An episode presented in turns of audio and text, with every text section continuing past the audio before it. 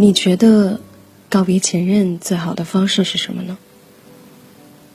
拉黑他的联系方式，把他送的东西全都还给他，清空所有关于他的备忘录，删掉所有和他有关的动态，抹掉他在你生活里存在过的所有痕迹。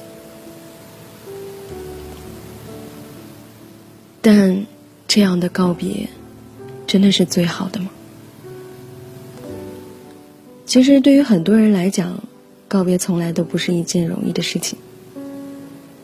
当所爱之人离开时，我们仿佛永远无法面对这物是人非的凄凉。我们或者抗拒，或者挣扎，或者逃避，越想把自己从痛苦当中解脱出来，却越……无法释怀。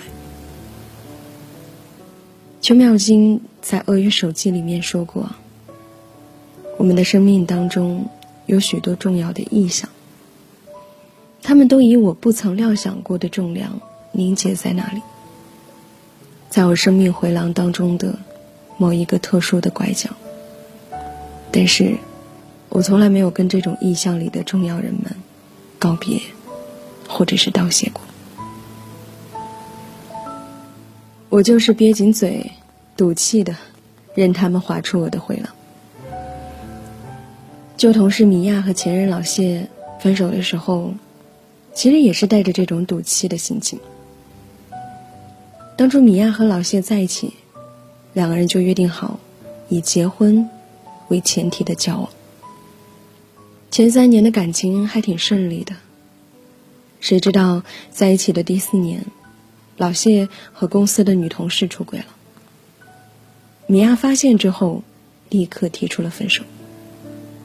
老谢来找米娅道歉，米娅闭门不见，还故意把家里所有跟老谢的东西都丢在门外。那个情景就好像在告诉他：“你啊，已经被我当成垃圾扔掉了。”后来同学聚会。米娅见到老谢也在，转头就走，场面变得十分尴尬。大家都说米娅一定是被老谢伤得很深，才会做出这样的举动。米娅是在酒店和我说起这些的，他还说：“我就是恨他，我恨他欺骗我，我偏不见他，我也不和他说话。”我要让他一辈子难受，这是他欠我的。其实我能够理解他的心情啊。如果不是因为真的爱过，又怎么有恨呢？我想，你自己的心里肯定也不好受吧。我没想到米娅听到这句话，眼泪唰的流下来。所以有的时候，我也分不清楚。我到底是在惩罚他，还是在折磨我自己？我拍了拍他的肩膀，说：“那你不如试着放下吧。只有告别过去，清扫过往的垃圾，你才能够清爽的去拥抱新的开始。”女作家邱薇也说过：“对生命而言，接纳才是最好的温柔。”无论是接纳一个人的出现，还是接纳一个人的从此不见，也包括接纳一个人爱你，或者是不爱你。爱你的时候就好好珍惜，不爱你的时候就坦然告别。放过别人，也是在放过自己。只有放下了，才能够真正的得到解脱。放下那个不爱你的人，你才能够把心房的空间腾出来，去安放那些更加重要的、真正爱你的人。这个世间最大的遗憾，是我们能够好好的开始，却没能够好好的告别。我们本来就生活在一个不太擅长告别的世界。今天在街角。和老邻居热情的打招呼。明天他搬家之后，可能就不会再讲。楼下那个熟悉的快递小哥跳槽了。上一次免费帮你把快递搬到了门口的事情，你还没有来得及谢他。小区门口的那家花店也关门了，新的水果店又开张了。你有没有发现，你周围的人和事物，早就已经换了一波又一波，似乎都是很突然的，他们不打招呼就变了。在《朗读者》上，董卿也曾经说过一句话：“说告别是结束，同样也是开始；是痛苦，同样也是希望。而面对告别，最好的态度，一定是好好告别。”我之前在微博上看到有一对情侣博主，他们在一起很多很多年。也一起去过很多很多的地方旅行，留下过很多美好的回忆。但最后两个人还是没有能够走下去。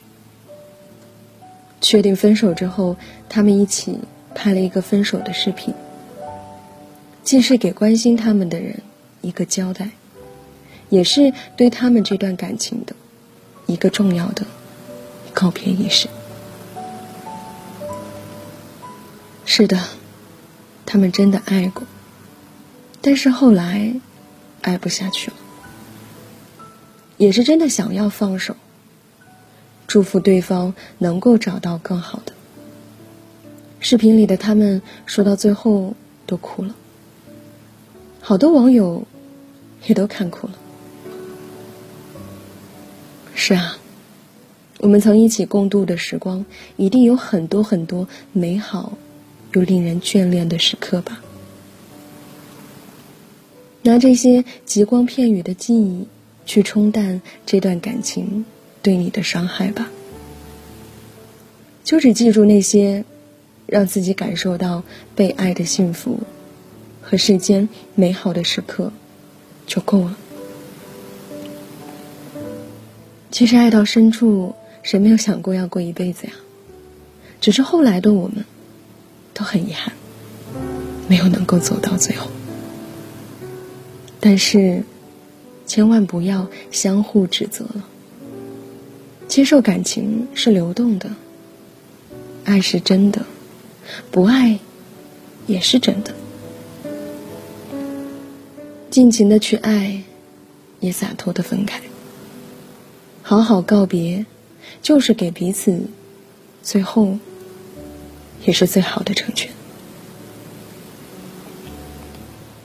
我还记得云边有个小卖部里的刘十三，他曾经为牡丹做尽了一切努力。